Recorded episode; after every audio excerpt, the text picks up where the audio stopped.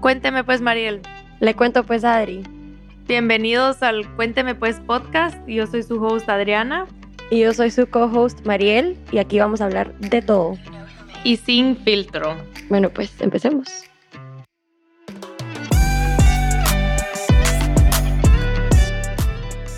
Hola, hoy estamos de regreso con un episodio nuevo con Anabela Crespo. Ella es Career Coach y hoy hablamos de todo, todo relacionado con tu carrera, tu profesión.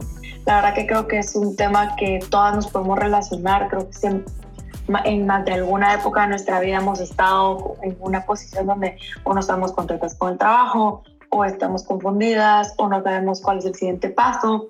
Entonces creo, creo que les va a gustar mucho.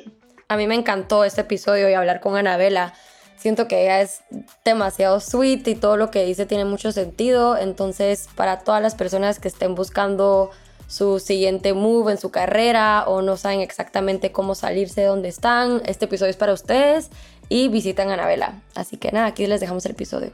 Hey, hello Anabela, ¿qué tal?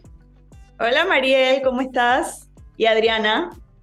Hello. Estamos re emocionadas de tenerte en el Cuénteme Pues podcast. Y vamos a empezar conociendo un poquito sobre ti. Es la primera vez que yo te conozco, creo que también de la Adri. Entonces, contanos quién es Anabela. La primera, pero... te cuento un poquito sobre mí. Yo soy career coach, como, como dijiste. Soy también Sagitario, de Sol Ascendente. Soy. también. Soy Sagitario y soy Pisces Ascendente. Tú también. Yo soy Pisces. Pisces de Sol. Yo soy Pisces de Sol y Adri es Sagitario ah, no sé, no sé, solo sé que Sagitario. la otra parte que dijiste, no tengo idea qué significa. Lo digo porque me identifico con lo que representa. Ah, ok. Entonces siento que, que me encanta viajar, me encanta aprender, me encanta expandir la mente, que esos son temas full sagitarianos. Y de Pisces siento que también tengo como eso de la creatividad, de tener, siempre Pisces lo representa un pescadito que está un pescadito soñando y el otro pescadito en la realidad. Entonces con eso también me, me identifico. Y, y soy ¿Qué más? Soy corredora porque me encanta correr y, y corro. Aquí hay otras dos. Soy em, esposa, hija, amiga, hermana y soy todas esas cosas hoy, pero creo que como todas estoy también constantemente cambiando y evolucionando, es la, es la idea. Sí. Wow, tenemos muchas similitudes.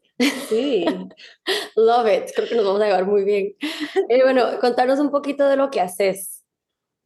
Yo hago career... coaching, perdón, solo para las que no sepan, creo que es un término que tal vez se ha trabajado mucho, pero el término como tal, siento que no se ha usado como en una profesión, si, eso hace sentido.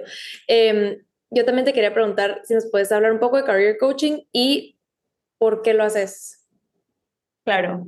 Career coaching es cualquier tipo de coaching, es básicamente llegar de punto A a punto B health coaching, financial coaching, fitness coaching es punto A a punto B. Career coaching se trata de un punto A y un punto B que tenga que ver con tu carrera. Entonces, career coaching toma en cuenta tus intereses, tus dones, tus talentos, tus gustos, las cosas en las que eres naturalmente buena, tus preferencias, para crear una carrera a largo plazo que esté alineada contigo, que se sienta bien para ti. Y así no disfrutes no solamente cuando llegas a la meta, que es un trabajo que te guste, sino que disfrutes también el proceso.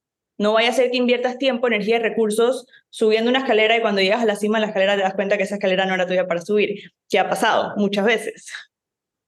¿Y cómo quisiste, o sea, cómo empezaste esta profesión de career coaching? La empecé, bueno, primero me gradué de la universidad y empecé a trabajar como college counselor para una empresa. Y los coaches, los coaches del momento que estaban aplicando a la universidad, yo los ayudaba con sus essays y todo eso, y a elegir una carrera, y entonces ellos como que, ay, me gusta cine, pero el cine no me va a dar plata. Y yo dije, no, no, cine sí te puede dar plata, please, si eso es lo que te gusta, vete por cine. Y nunca, mi el trabajo al final no era convencerlos, sino era aclararlo en qué es lo que quería tomar y casi nunca tomaban su pasión, casi siempre se iban por business o dije, bueno, mercadeo, pues marketing. Y eso a mí me chocaba muchísimo porque la universidad, para el colmo que el, 80% de las aplicaciones eran para Estados Unidos, que Estados Unidos cuesta muchísimo. Entonces, y yo, yo, estudié en Estados Unidos también y también estudié business, entonces era como un error que yo sentía que ya yo había cometido y estaba viendo a todas estas personas tomar pasos similares a los míos y yo me arrepentí. Bueno, no me arrepentí porque al final todo es perfecto, pero creo que si echara el tiempo para atrás no hubiera estudiado business. ¿Y qué hubieras estudiado en vez? Hubiera estudiado tal vez journalism o tal vez literatura o tal vez, en ese momento me interesaba mucho nutrición, ya no me interesa tanto, pero hubiera estudiado o psicología, que también me ha interesado mucho. Queda muy de la mano con career coaching. Exacto. Entonces, ah. bueno, empecé a hacer eso y, y, a mí, y entonces yo le decía como que no, sí puedes, sí puedes, sí puedes. Y yo pensé, ¿por qué le estoy diciendo al estudiante que sí puede y yo estoy haciendo algo que tampoco es tan congruente conmigo porque no creo tanto, después de haber ido, no creo tanto en, Estados, en estudiar en Estados Unidos y en gastar, en invertir todo ese dinero para estudiar algo que quizás no tienes tanta pasión por eso y entonces yo dije, ¿por qué no lo estoy haciendo yo? Porque yo no estoy siguiendo ese propio consejo mío. Entonces ahí me metí a un curso de coaching de salud, que tampoco hice nada con ese certificado. Entonces después me metí en una empresa corporativa y tuve el clásico 8 a 5. De ahí me empezaron a llamar para que le hiciera college counseling a las personas. Hice college counseling independiente por un tiempo. Y entonces ahí me puse también las pilas y esto lo hacía como part-time mientras que estaba también en, en la empresa. Y de ahí me puse las pilas y agarré un curso de coaching, de, pero este sí de verdad, y bueno, y el resto es historia. ¿Y cómo fue el curso de coaching? O sea, ¿fue online? ¿Fue en persona? Estaba en mi, en mi luna de miel. Y wow. yo le, sí, sí, sí. Y yo le dije a mi esposo, dije, mira, yo estoy harta, yo sé que yo me quiero ir de la empresa, yo sé que yo quiero hacer coaching. Inclusive mi email de college de career, perdón, de college coaching, de college counseling, mi email era Anabela Crespo Counseling, porque yo sabía que yo quería terminar haciendo un coaching que no tuviera nada que ver con universidades. Wow. Entonces, en mi luna de miel, yo dije, yo dije, Juan, ya, mi esposo se llama Juan y Juan, ya, eh, yo me voy a meter en este curso, no me importa si es bueno, si es malo, aquí dice que está recomendado, así que hice la inversión, ya el curso había empezado hace una semana, así que ya estaba un poquito tarde, pero yo dije, ya no puedo más, esta es la que es, y entonces me metí, y creo que esa intención con la que me metí, que me metí con tanta certeza de que this was it, y que no iba a ser como el de salud que hice, que como que nada más estaba pasando el tiempo, no hice mis prácticas, y entonces ahí como me lo tomé tan serio, empecé a hacer coaching gratis, le hacía coaching gratis a mis amigas, literalmente iba a un restaurante y hasta al waiter le decía, oye, ¿te tienes tiempo para que te haga coaching, por favor? me encanta. Literal, cualquiera persona que me dejara hacerle coaching, le hacía coaching para poder tener esa práctica. Sí. Y entonces después fue cobrando, empecé cobrando 50 dólares, después 75 dólares y entonces ahora cobro 111. ¡Wow! Increíble. Y es nuestro episodio número 11. Ajá, wow. Regresemos a los 18 años, cuando tenés que escoger tu carrera.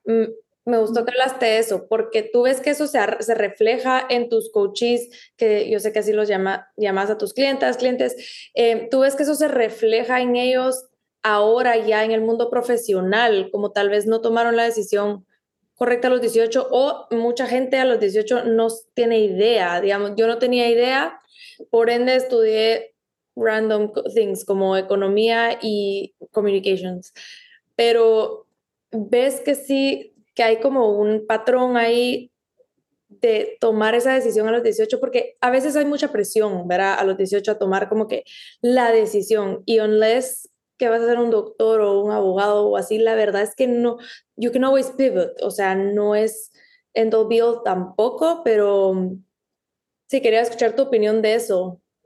Es que yo creo que a los 18, yo, yo, creo que a los 18 estamos actuando en base a lo que hemos visto. Y lo que hemos visto son más que nada nuestros padres, nuestros tíos, familia cercana, y lo que nos han enseñado en la escuela que no es mucho. Sí. Eh, Hay una clase de profesiones. Sí, hay una clase de arte, no, hay cero clases de, de cine, de poesía, clases de literatura, pero literatura vieja, no sabes que eso actually puede ser una carrera bien cool y bien divertida. Entonces yo creo que a los 18 estás limitado por tu edad y realmente no sabes muy bien ¿eh?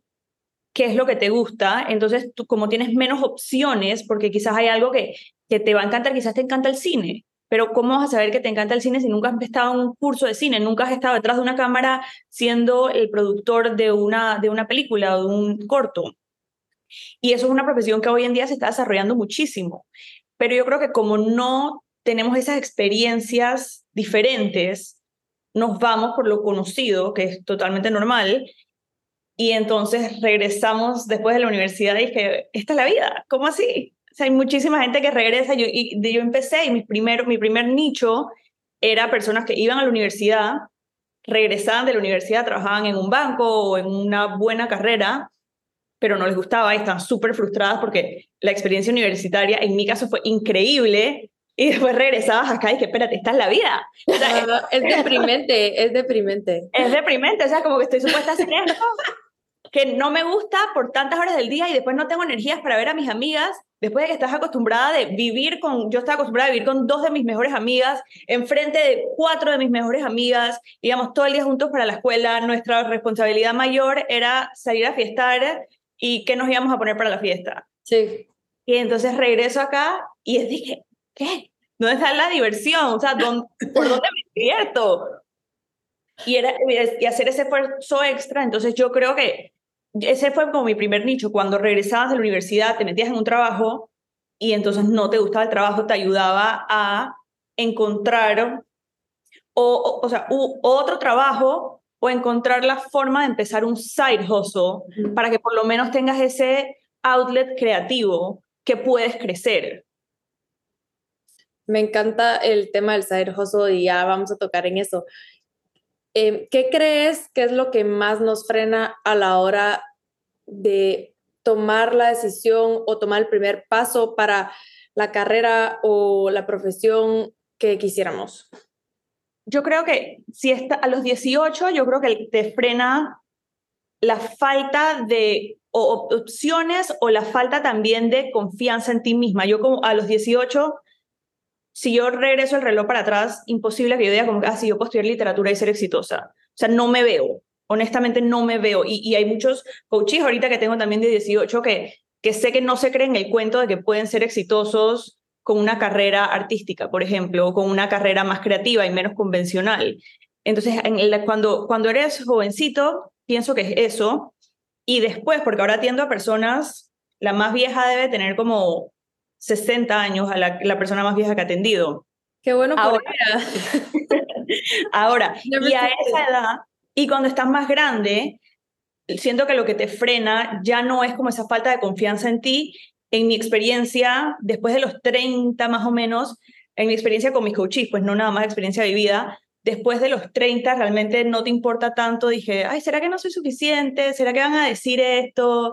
¿Será que se va a ver feo? ¿Será que no es popular? Como que a esa edad ya es como que, en verdad Sí, no no te importa. importa. Qué Ya bueno que- saberlo. ya estamos llegando. Pero, ¿hay algo que los frena a esa edad o solo están más dispuestos y tienen miedo al fracaso, que es como lo más común? Lo que yo he visto es que los frena, primero que nada, frenos reales, obstáculos reales, como que tengo que apoyar una familia Claro.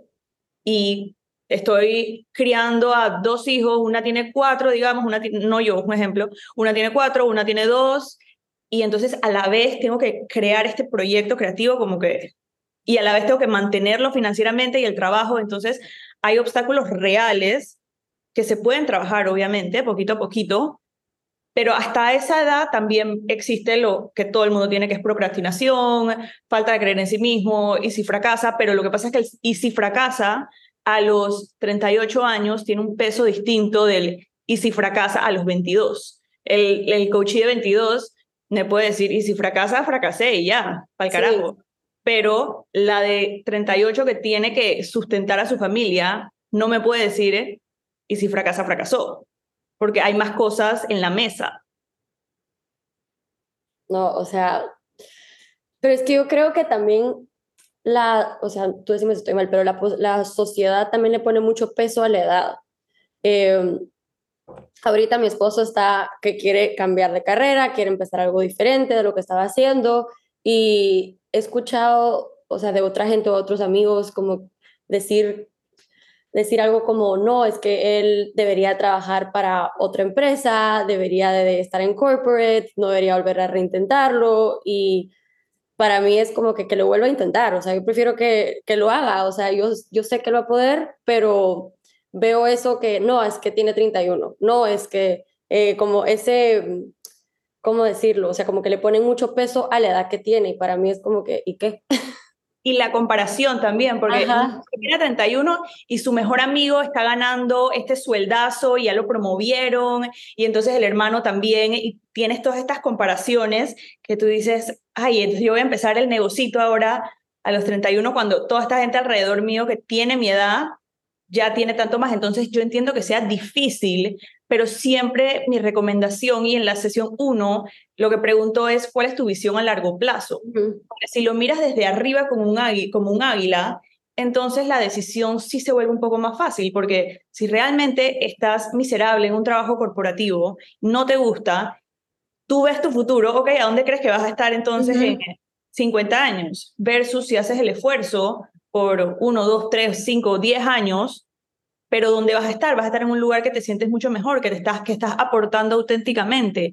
Además de que yo creo que los tiempos están cambiando súper rápido y cada vez más es necesario que estés aportando de una forma genuina, aportando de una forma auténtica y no amoldándote a el sistema del trabajo, porque hay valor en esa autenticidad también. Y, como hay tantos cambios ahora, hay diferentes formas de utilizar ese talento y esas habilidades que todos tenemos. Me encanta el ejemplo de tus coaches porque siento que ahí lo ves, o sea, eh, nunca es tarde para querer cambiar también, como tú dijiste al inicio, uno como persona personalmente va cambiando con el tiempo, por ende tus intereses van cambiando y nunca es tarde como para querer empezar también alineando tu vida profesional a otro camino. O sea, mi mamá mi mamá cada década de su vida tiene una obsesión por un tema diferente, pero después eh, pasa la siguiente década y es como que, ah, este ya no me interesa, ahora este, y se obsesiona y es como que le mete todo. Entonces, me encanta que, que tenés coaches de todas las edades porque ese es solo el ejemplo, que nunca es tarde y que 30 para alguien puede ser, uy, que va tarde, pero para alguien más puede ser, estás empezando. Y me encanta que has mencionado muchas veces lo de creer, bueno, el valor en uno mismo y creer en uno mismo. Y quería hablar de eso porque siento que eso es otra de las cosas que nos frenan. Personalmente creo que eso me frena a mí, que uno a veces no se siente como capaz, o sea, ¿cuál es la importancia de en este proceso digamos, estés en donde estés, eh, en, en el camino, pero del autoconocimiento, como de tener como saber cuál es tu valor personal o saber cuál es tu valor o qué tienes que aportar en la vida profesional, porque eso te puede dictar tu camino más fácil o lo puede hacer más difícil también. Totalmente, totalmente. Yo siento que inclusive si estás emprendiendo o no estás emprendiendo, es muy importante que sepas tus habilidades y tantas veces no sabemos hasta que una amiga nos dice, ay, tú es que tú te vistes también, tú eres la que siempre da los mejores consejos.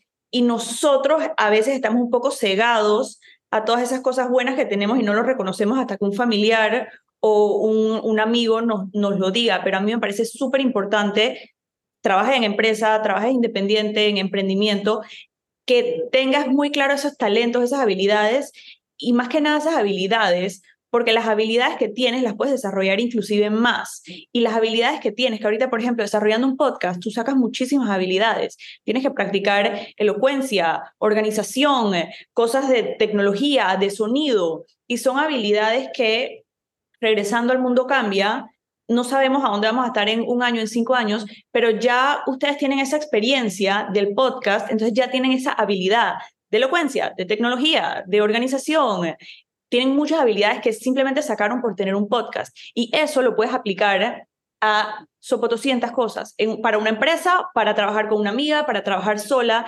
Entonces, yo pienso que es importante tener esas habilidades para volverte fuerte en el mercado laboral y saber también cuáles son tus fortalezas para saber tus debilidades y poder contratar a alguien para que llene esos espacios donde están tus debilidades. Y tú en una, o sea, en las primeras sesiones haces esos exámenes o esos assessments de tus, de tus habilidades y eh, tus áreas donde puedes mejorar.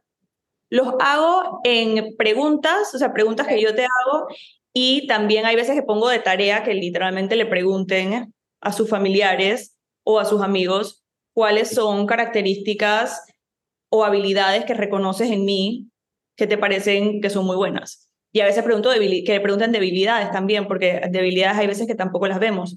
Y cuando hacen esa tarea, y a veces tengo uno que tengo recién fresquito en la mente, que mandó un email súper formal, dice cuáles son mis características que ves en mí, y él quedó, este era un, era un chico, y él quedó sorprendido con lo que le dijeron, él como que no tenía idea que me percibían así, o sea, no tenía idea que yo me veía así, yo me veía de otra forma totalmente distinta.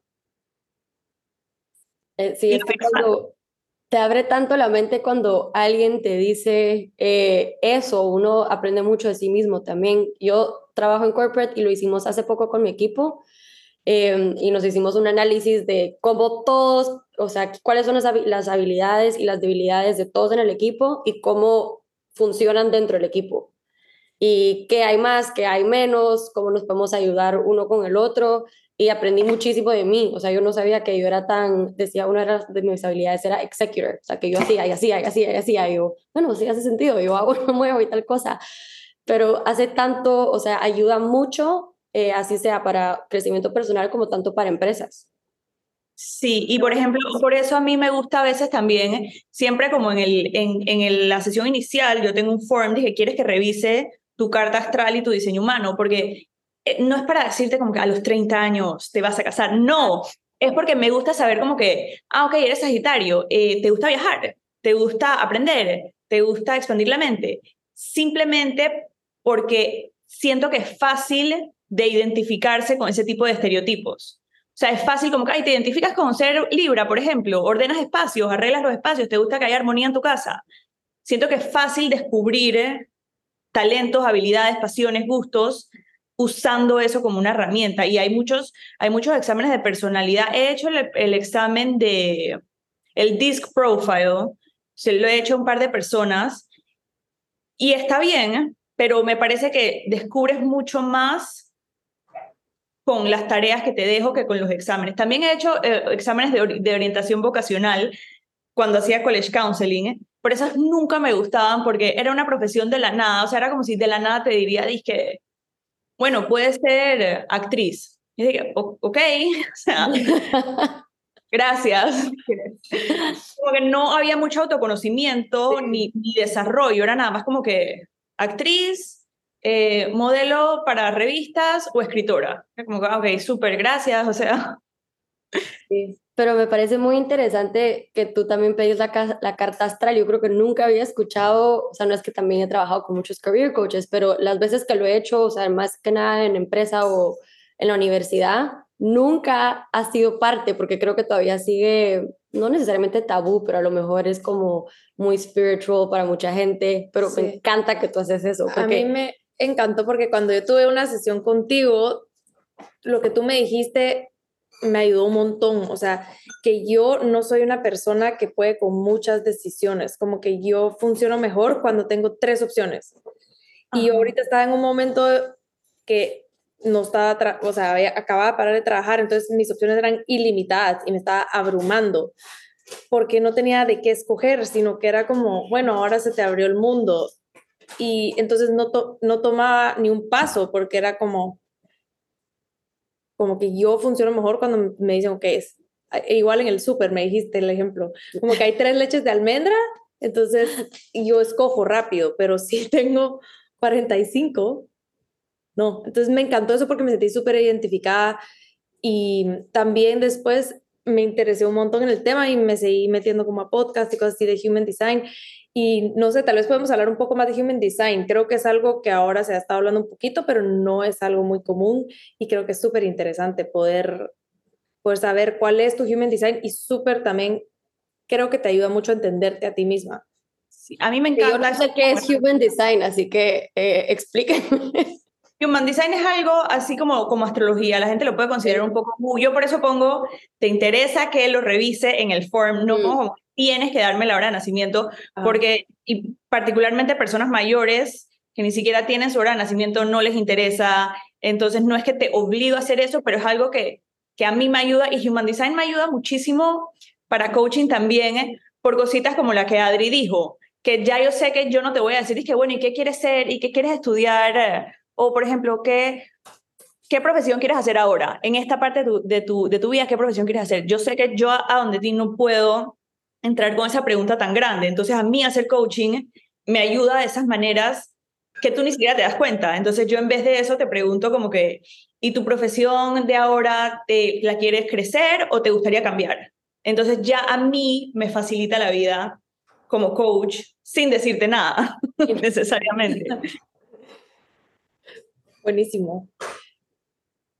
Bueno, si yo vengo y te digo, Anabela, no me gusta mi trabajo, odio mi trabajo, pero no sé qué me gusta, no sé cuáles son mis habilidades, no sé hacia dónde quiero ir. Estoy perdida. Estoy perdida. Estoy perdida. ¿Qué, pasa? Que si hay alguien que nos está escuchando ahorita mismo y dice como que eso soy yo, pasa muchísimo, nos ha pasado a todas. Eh, a mí también me ha pasado, yo también he estado perdida. Sí, ¿qué es lo primero que les, que les dirías o qué es algo que tal vez ellos pueden hacer como para ir, no sé, o sea, tal vez direccionándolos de algún lado para, para que puedan ir viendo qué, cuáles son sus intereses, ¿verdad? ¿Qué quieres a la larga? No sé. Hacer primero esa tarea como de introspección, ya sea en coaching o literalmente una sesión de journaling en donde escribes cuáles son mis intereses, cuáles son mis pasiones, simplemente para ampliar el cerebro, pero para traerlo a la tierra, lo que me parece más importante es establecerte una meta. Y no tiene que ser una meta que digas, esto es lo que voy a hacer por el resto de mi vida, pero algo que sea, que sea un poco más cerca a lo que te apasione.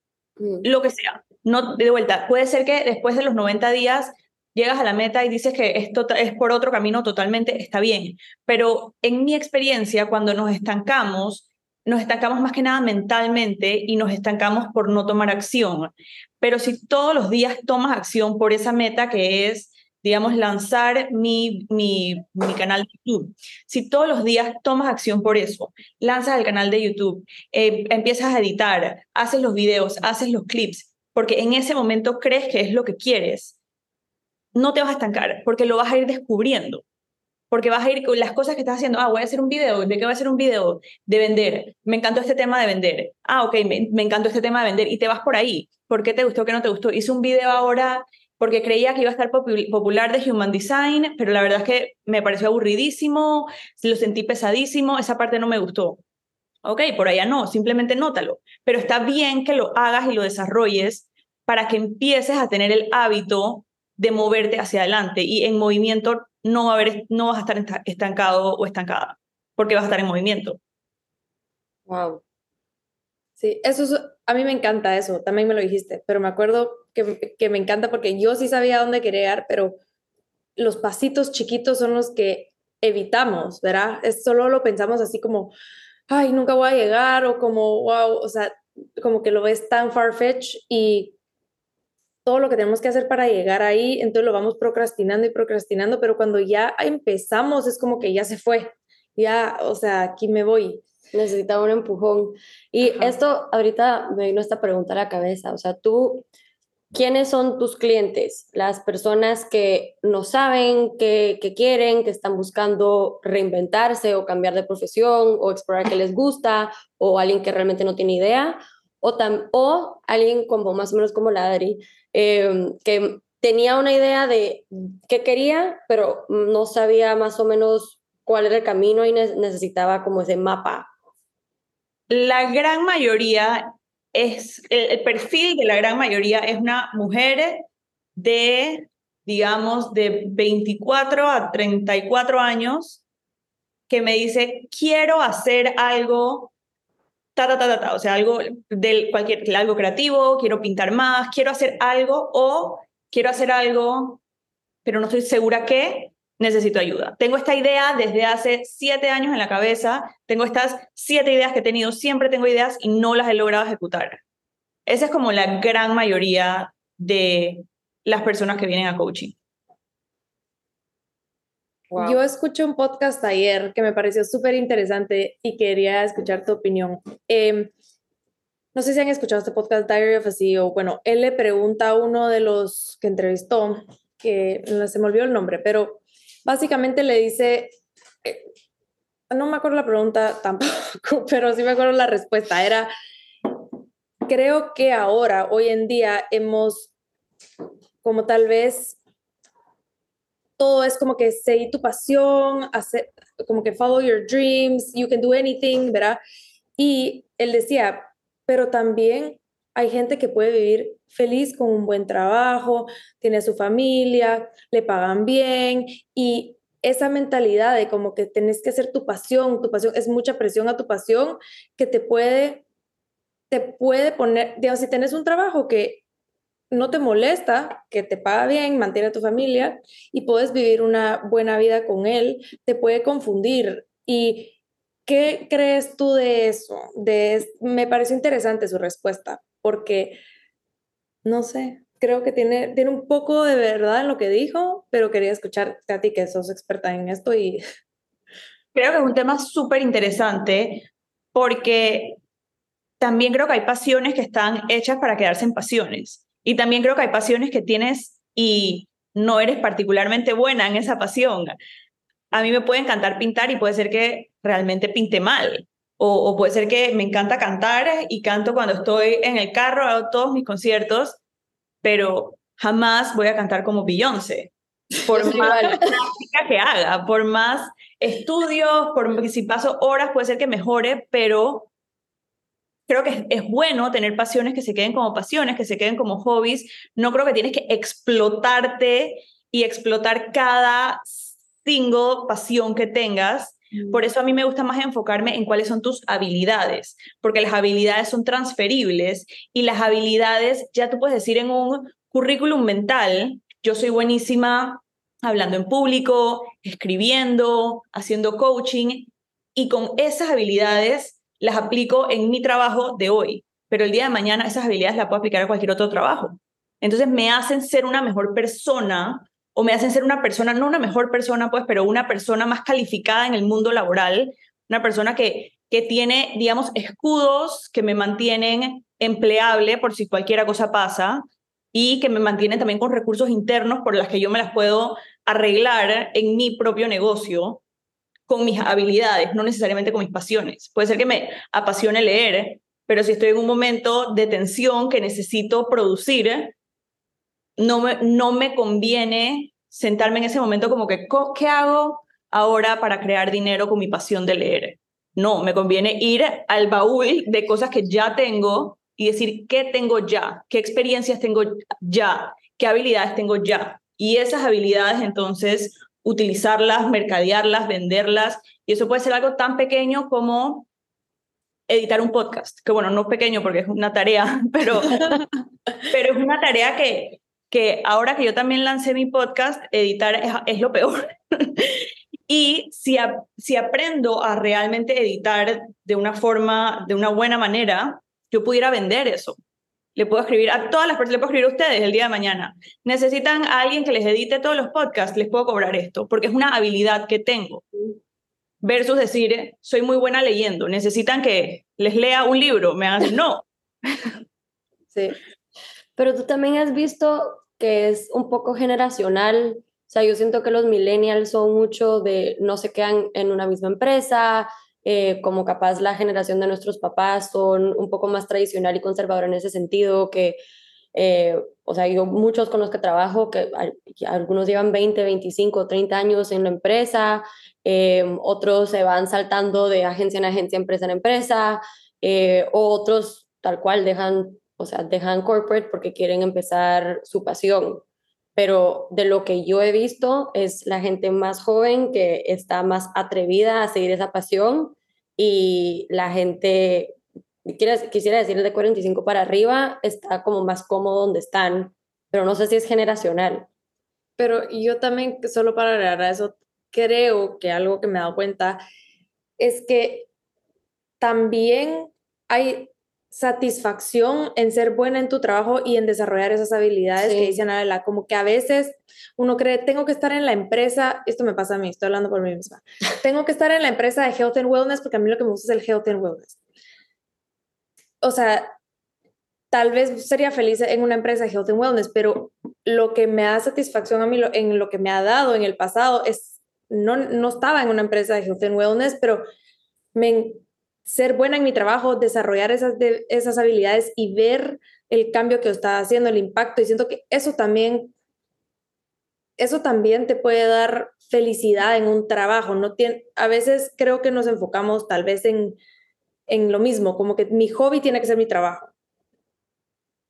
Sí, estoy totalmente de acuerdo y creo también que pudiéramos aprender mucho sobre cómo disfrutar nuestro trabajo, porque no queremos que renuncies a tu trabajo, voy que pasa muchas veces, renuncias al trabajo, voy a seguir mi pasión, es ahora o nunca, y después te das cuenta que no tienes las habilidades, no tienes los recursos, y que el trabajo en verdad no estaba tan mal, que quizás como ahora está quizás de moda emprender y tener una vía creativa, y entonces estás un poco insatisfecho en el trabajo, en el trabajo corporativo, digamos, quizás eso lo llevas a otro nivel en vez de decir, en vez de notar el trabajo y decir que quizás el trabajo sí es bueno, que quizás el trabajo sí es bueno para ti, que quizás sí tienes satisfacción al final del día. Yo creo que lo importante es tener eso, satisfacción al final del día y ver que estás desarrollándote como persona. Y si eso te da felicidad, si puedes ponerle unos un paréntesis a lo que está popular en el momento. Quizás en el futuro se vuelve popular de vuelta trabajar para alguien, pero últimamente ha estado súper popular ser emprendedor y ser tu propio jefe y ha tenido un super boost, pero también hay muchísimos beneficios de trabajar en una empresa, además de un sueldo seguro, que es trabajar, hay muchas personas que trabajan solas y, por lo menos en mi coaching ellas me dicen mucho que, están desesperadas de trabajar solas y, y las personas realmente te dan energía. Entonces todo tiene su lado positivo y su lado, y su lado negativo, además de que no todo el mundo tiene el perfil de emprendedor de realmente poder sostener una empresa y tener que hacer las ventas que tienes que hacer como emprendedor y tener que exponerte de la forma que te tienes que exponer, no todo el mundo tiene eso. Entonces, empezar tu propio negocio solo no es para todo el mundo. No, mucha gente, eso requiere mucha valentía y persistencia. Sí, también entender que hay mucho riesgo. O sea, puede que haya un un reward, pero viene con muchos riesgos, muchos obstáculos y a tu punto, capaz hay gente que son, no sé cómo decirlo en español, pero son más risk averse. Es que hay personalidades. Y prefieren estar por algo más seguro que les, o sea, que también están creciendo y aprendiendo, pero es un poco, o sea, no tiene tanto riesgo porque están dentro de una empresa que, o sea, tiene los sueldos, tiene todos los beneficios, tiene el equipo, eh, tiene mentores, eh, que es muy diferente de ser un emprendedor. Sí. y tiene también muchas personas que puedes admirar y que puedes ver de cerca, versus si eres emprendedora, tienes que admirar a personas como por podcast o por YouTube o por cosas que, que o por familiares o por personas que conoces, pero hay muchísima gente que trabaja para, para empresas que tienen a jefes que me dicen mi jefe es un crack. Yo quiero ser así como mi jefe. Lo usan de, de inspiración. Entonces, ese recurso de tener acceso a ciertas personas que son unas cracks en esa industria tiene muchísimo valor.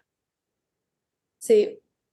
Hablemos de dinero, porque el dinero importa, ¿verdad? O sea, importa a la hora de tomar estas decisiones y más cuando querés hacer un cambio en tu carrera. Entonces, ¿cuáles son las recomendaciones que tú le das a tus coaches? Digamos, están en una empresa y se quieren tirar al agua, a ser entrepreneurs, a tener un side hustle. ¿Cuáles son las best practices para, no sé, no alguna gente tiene recursos y puede, ¿verdad?, parar de trabajar y empezar, porque todos sabemos que empezar tu propia cosa no es de un día para otro. Em, entonces, no sé, ¿cuál es tu opinión en ese tema? Porque pues al final del día, money matters, aunque queramos decir que no, que follow our passion, pero tenemos que pagar las cuentas. Como yo lo veo y probablemente porque soy mujer y la gran mayoría de mis coaches son mujeres, es que el, tu bienestar y tu balance es la prioridad. Claro que queremos una carrera que te encienda y que te vayas a dormir con satisfacción y que te levantes con ganas, pero no a costa de tu bienestar, no que el precio sea tu bienestar. Y parte de tu bienestar, además de tu salud mental y, y tu salud física, es el dinero, porque el dinero es, es importante. Entonces, si este, a mí me gusta siempre hacer la estrategia de una forma que el riesgo sea o cero o minimizado, lo más posible. No me gusta que de repente salgas de un trabajo y digas, y ahora voy a invertir 5 mil dólares en estas velas. No, yo soy en contra de eso. Yo soy a favor de utilizar tu trabajo actual como si es que quieres empezar un proyecto creativo, actualizar o utilizar tu trabajo actual como tu financiador para que entonces te financie las velitas y no le tengas que pedir los 5 mil dólares ni al banco ni a ninguno de tus amigos, sino que ves a tu mismo trabajo como la fuente del dinero para ese proyecto creativo y empiezas poquito a poquito a vender y cuando, y cuando ya tus ingresos estén casi al mismo nivel de tu trabajo corporativo, entonces puedes hacer el salto. Pero no recomiendo nunca renunciar al trabajo y empezar de la nada. O sea, yo inclusive cuando empecé a hacer coaching, yo estaba todavía en mi trabajo corporativo y llegó la pandemia y entonces en la pandemia me acortaron el salario 25%. Entonces digamos que estaba ganando 750 dólares en vez de 1000 y en coaching estaba ganando 500 o 600. De 500 a 600 a 1000, sí había una diferencia bien grande que yo solita en ese momento no podía tapar. Pero cuando me lo reducieron, redujeron, perdón, a 750, ya yo decía, si yo le invierto la cantidad de tiempo que le estoy invirtiendo a la empresa a coaching, en cualquier momento voy a estar en 750. El riesgo era mucho más chiquito, ya tenía además como un año de experiencia, como ocho meses de experiencia realmente, entonces ya el riesgo estaba mínimo. Y así fue. Y yo también pensé, le voy a dar con todo por dos años, voy a renunciar, voy a ser entrepreneur con todo por dos años, voy a exponerme, voy a poner mi cara, voy a salir haciendo videos en Instagram que me da pena, pero lo voy a hacer, le voy a decir a todo el mundo, voy a vender por dos años. Y si en dos años todavía estoy con este salario que realmente no está tan grande y no es lo que quiero y como que no veo avances, entonces no pasa nada actualizo mi currículum, lo envío a todo el mundo, voy con el rabo entre las patas de vuelta a la empresa, no pasa nada, pero sí, eh, sí quería darme esa oportunidad de intentarlo. Sí, es que es tan importante, eso. Em, o sea, y no, tal vez no, mucho, no mucha gente tiene el lujo de poder hacer eso. a veces termina como le pasó a usted, o sea, termina porque terminó el trabajo y toca ver qué pasa, pero si uno tiene la opción, creo que es muy buen consejo que empeces a hacerlo on the side, tener tu side hustle y poco a poco vas viendo en qué momento ya puede, puede, puede ser tu mayor ingreso o capaz solo no funcionó y hay que... O tal vez es un buen side hustle también. Por ¿También? también. Totalmente, 500 dólares adicionales todos los meses suena maravilloso haciendo lo que te gusta, maravilloso. Y quizás está para quedarse en side hustle, pero yo sí abogo por los side hustles porque, como he dicho miles de veces ya, que el tiempo cambia y está cambiando muy, muy rápido. Y no sabemos cuándo compran el banco. Hace poquito un banco compró otro banco y hay un montón de gente que se quedó sin trabajo en Panamá. Las cosas, esas cosas pasan. O sea, la, la gente, la gente pierde su trabajo por mil y un razones que no tienen necesariamente que ver con algo que hiciste mal. Entonces yo siempre, yo soy del, del fan de empezar tu propio side hustle como una póliza de seguridad contra el futuro. Lo haces por pasión, lo haces porque te divierte, la pasas bien y además te da un ingreso adicional.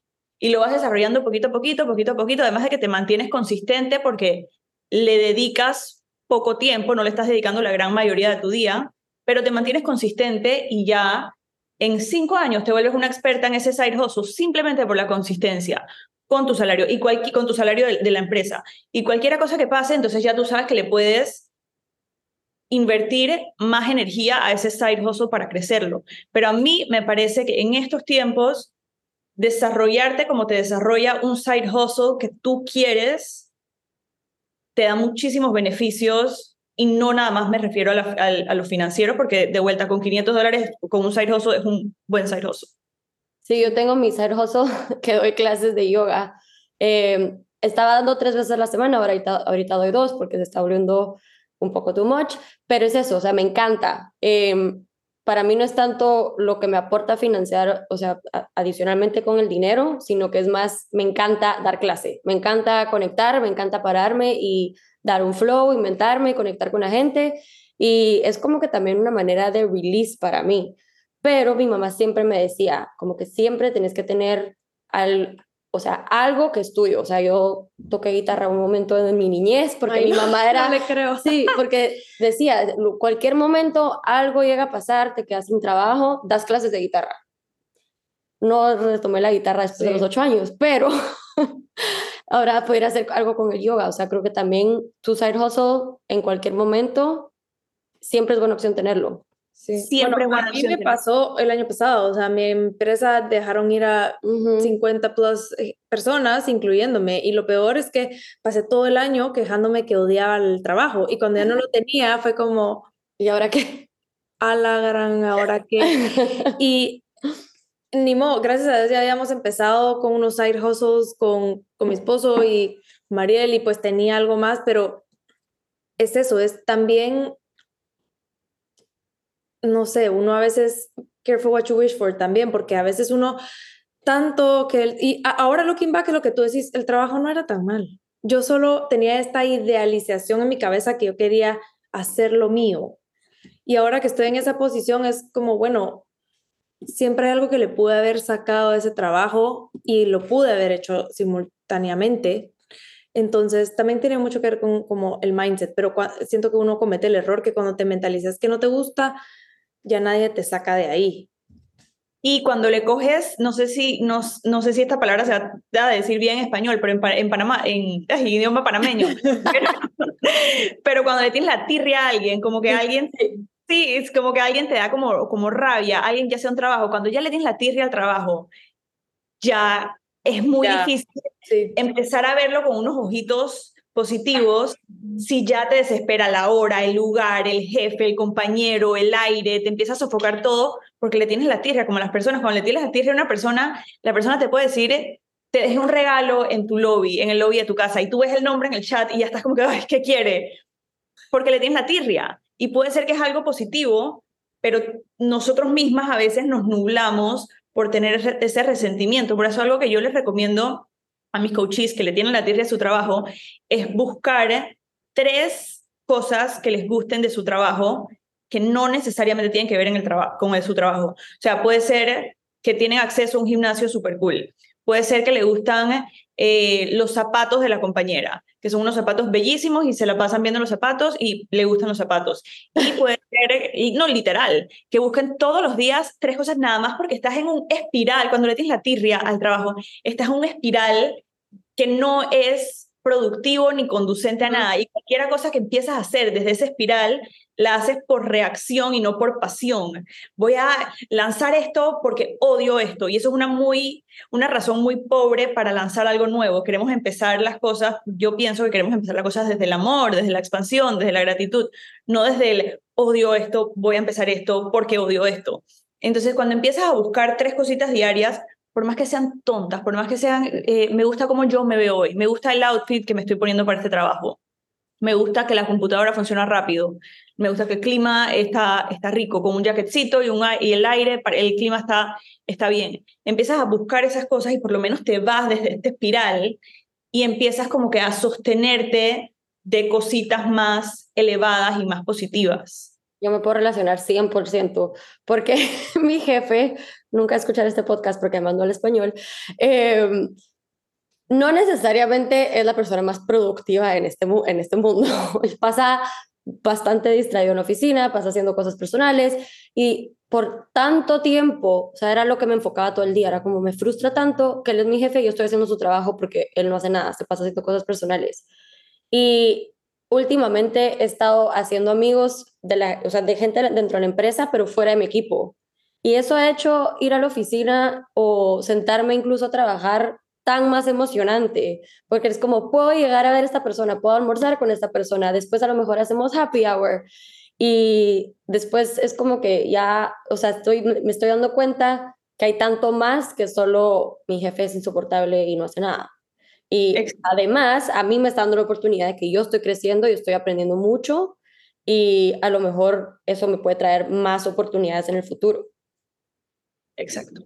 Y eso que acabas de decir me encanta y está y necesitas hacer necesitas estar como en esa espiral bastante hacia arriba. Por eso digo que que voy a ver a mis amigos, eso es facilito. O sea, no tienes que forzarte porque creo que sí tienes que forzarte mentalmente si le tienes la tierra al trabajo y dices, bueno, pero esto me está ayudando a crecer, como que realmente agradecer por ese crecimiento cuesta, pero notarle los zapatos bonitos a la compañera es fácil. Es simplemente y simplemente es un sentimiento más ligero que el sentimiento de el rencor y la rabia. Entonces queremos aligerarte para que puedas actuar de una forma más, más íntegra realmente. Sí. Em, ¿Por qué el cómo importa? No solo el qué, pero también el cómo. Tú mencionaste la razón por la que tendrías un side hustle, digamos, mucha gente, tal vez porque está infeliz en su trabajo, que no queremos que esa sea la razón. ¿Por qué importa el cómo? cómo hacemos las cosas o cómo empezamos. Yo soy de la, de la filosofía que como haces una cosa, haces todas las cosas. Yo subí un post hace, hace un tiempo ya que estaba contando una anécdota que me estacioné y me iba a buscar un café, rapidito, rapidito iba a buscar un café en, en, una, en un deli gourmet, en un deli aquí en Panamá. Entonces rapidito me estacioné y cuando me bajé me había estacionado en la, línea está en la mitad del carro, la línea amarilla está en la mitad del carro. Y dije, bueno, pero voy un segundo, están todos los estacionamientos vacíos, no va a afectar a nadie. Y literalmente lo veía, me echaba para adelante, para atrás, como que lo muevo, no lo muevo, lo muevo, no lo muevo, porque iba rapidito con el café. Y me entró este pensamiento en la cabeza de, como haces una cosa, haces todas las cosas. Y yo pensé, ¿qué dice de mí si yo soy una persona, si tú nada más, lo único que ves de mí es cómo está mi carro estacionado? Dice que soy una persona egoísta, que hace las cosas para salir del paso, probablemente que estoy apurada. Dice mucho de mí que me estacioné así. Entonces, ni siquiera por ser amable con las demás personas que vinieran a los estacionamientos, pero sino por mí misma, yo como que no. Si esto dice tanto de mí, me tengo que meter al carro de vuelta y estacionarme como se debe, porque ese es el tipo de persona que yo soy. Yo soy una persona que si comete un error, hace lo que tiene que hacer para arreglar ese error como pueda. No significa que vamos a ser perfectos y que siempre me va a estacionar bien. Si me ves en algún momento estacionando de paralelo, sabes que eso es un área que todavía tengo campo para mejorar, pero sí que hago lo posible por mejorar el, el error. Y eso aplica desde cómo te estacionas hasta tu carrera, hasta la forma en la que eres con tus amigas, si le dices de repente algo grosero a tu amiga, te disculpas con tu amiga o simplemente te quedas criticándola, es que no, pero es que ella, ella es, es, Y en la carrera también, que si, te, que si haces algo, algo mal, lo arreglas, lo dejas ahí, ya fue. Entonces yo pienso que cómo haces las cosas importan porque contribuyen a la persona que eres. Y como eres en un lugar, eres en otro lugar porque Simplemente eres esa persona, eres una persona amable, eres una persona grosera, eres una persona responsable, eres una persona irresponsable. Siento que ese, sí, ese advice me encanta, también como para ir cerrando lastimosamente el episodio, pero me, me encantó, me encantó. Em, como ya estamos llegando al tiempo, eh, queremos hacerte unas preguntas personales a ti, como rapid fire questions. Em, ¿Cuál fue el primer tip de career coaching que te diste a ti misma? Puede ser el, puede ser el cuando estaba con mis college counseling students, el por qué no estás haciendo entonces lo que te gusta a ti. Cuando ellos me decían, quiero diseño gráfico, pero no me va a dar dinero, y yo no, sí te va a dar dinero. Yo misma ahí fue mi primer, mi primer advice de por qué él sí, porque ella sí, y yo no. Sí, muy cierto. Eh, ¿Qué es algo que tus coaches te han enseñado a ti? Me ha enseñado de todo. Eh, realmente me han enseñado de todo. El más, digamos, importante y relevante para career coaching puede ser que la mejor forma de manifestar es actuando, porque tengo, mi coaching demora 90 días, pero tengo a personas que, vienen y vienen por un tiempo y después se van y después regresan, y las que veo que han hecho cambios en su carrera más impactantes son las que siempre se han mantenido en movimiento, que han tenido cosas difíciles, pero se mantienen y se mantienen y se mantienen, y las que han logrado cosas tangibles que pueden mostrar y decir, es esto, es las que están motivadas por la acción y que se, y que se están moviendo constantemente, y no las que, lo, digo por el contrario, que es las que no ven tantos resultados, puede ser como que, ah, porque lo voy a manifestar, voy a manifestar ser eh, emprendedora, voy a manifestar una casa y no sé qué, y no están eh, actuando, simplemente están deseándolo de una forma optimista. Sí, me encanta todo lo que decís. Y, y, lo podemos desear de una forma optimista. Yo soy fan de la manifestación también, no que quiero que, que, que, o sea, no, yo creo en la manifestación. Yo, de hecho, he hecho un ejercicio con una coachí hace poquito, que lo, no hace poquito lo hicimos, pero hace poquito lo estábamos hablando, que simplemente yo como que vamos a hacer un experimento para, para ver cómo manifiestas. Dime algo que te parezca cool, que, te, que, que puedes manifestar, pero que te creas que puedes manifestar. O sea, no pidas que un millón de dólares de la nada. Y entonces mi coach dije, bueno, fuera cool manifestar un masaje, que me regalen un masaje. Literalmente 30 días después, una amiga le regaló un masaje. Literal. ¡Ah! Entonces yo sí creo en la manifestación y sí creo que somos capaces de cosas extraordinarias y cosas que no podemos comprender, pero en mi experiencia, las personas que ven resultados en sus carreras y resultados buenos son las que simplemente se mantienen en movimiento mejor si es con buena actitud, mejor si es con afirmaciones y con mantras positivos de, de la vida, pero que tienen, creo que en inglés le dicen bias for action, que están enfocadas en acción, acción, acción. Sí, tiene fundamento, no es solo eh, me va a salir un genio y le va a pedir tres deseos y se van a cumplir. O sea, es realmente tengo que trabajar hacia esa meta que estoy manifestando para que se cumpla. Sí, porque el trabajo lo tiene que hacer alguien. Sí. Exacto. La construcción del sueño la tiene que hacer alguien. Entonces, o contratas a alguien o, o lo haces, pero no, no va a llegar a llegar solo. Y hay veces que estamos manifestando un, que estamos manifestando algo y realmente nos dan los ingredientes, pero nosotros no los ponemos, como si fuera una receta y tenemos todos, todos los ingredientes para hacer la receta, pero queremos que también nos mezclen la receta y nos parten los tomates y nosotros y nos sazonen el, el, pollo y todo, y eso lo tenemos que hacer nosotros. Me encanta esa analogía. Sí, me encanta ese ejemplo. ¿Qué son tres preguntas que le dirías a tus coaches o que le has dicho a tus coaches eh, que se deberían de hacer a la hora de querer hacer un cambio profesional o, o a lo mejor están empezando su carrera profesional? ¿Para hacer un cambio o, para, o simplemente para ver si estás como alineado con esa carrera? Puede ser cualquiera, no sé, como para alguien que quiera, que no está segura en su carrera y está analizando si tal vez quisiera hacer un cambio o tal vez Asking for a friend. Ask, le, preguntaría, le preguntaría uno que cuál es su visión a largo plazo. Eso creo que ahí es por donde siempre empiezo. Y hay personas que no tienen esa visión, entonces fuera como desarrollar una visión lo más alineada que, que tu conciencia te lo permita en este momento. Entonces, desarrollar una visión o, preguntar cuál es esa visión a 10, 20, 30 años, simplemente una visión que te encienda. Me parece que es muy importante tener eso para entonces actuar de una forma dirigida hacia eso. Le preguntaría que me diga por experiencia cuál es cuando ha estado súper contenta con su trabajo. O sea, en algún momento has estado contenta con, su con tu trabajo, qué estabas haciendo, a dónde, con quién, para buscar cuáles son los elementos y si podemos notar esos elementos en el trabajo actual o no y si los podemos incluir, o sea, si era que el lugar estaba más bonito y eso le, hacía feliz, entonces podemos también hacer el lugar de trabajo más bonito. Y le preguntaría que,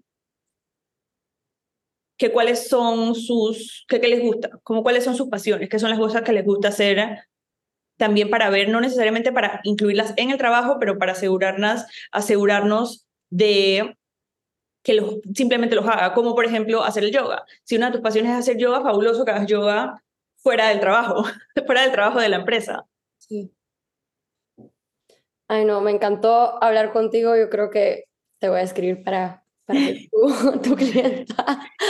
Em, así que vamos a cerrar solo con una última pregunta. ¿Cuál es tu morning routine? ah, bueno, okay. Mi última pregunta. ¿Cuál es tu morning routine? Mi morning routine ahora me levanto, pienso conscientemente un pensamiento positivo, como gracias por el día de hoy, hoy va a ser un día fabuloso, eh, o me tengo un autodiálogo como que oh, buenos días, Anabela, te amo.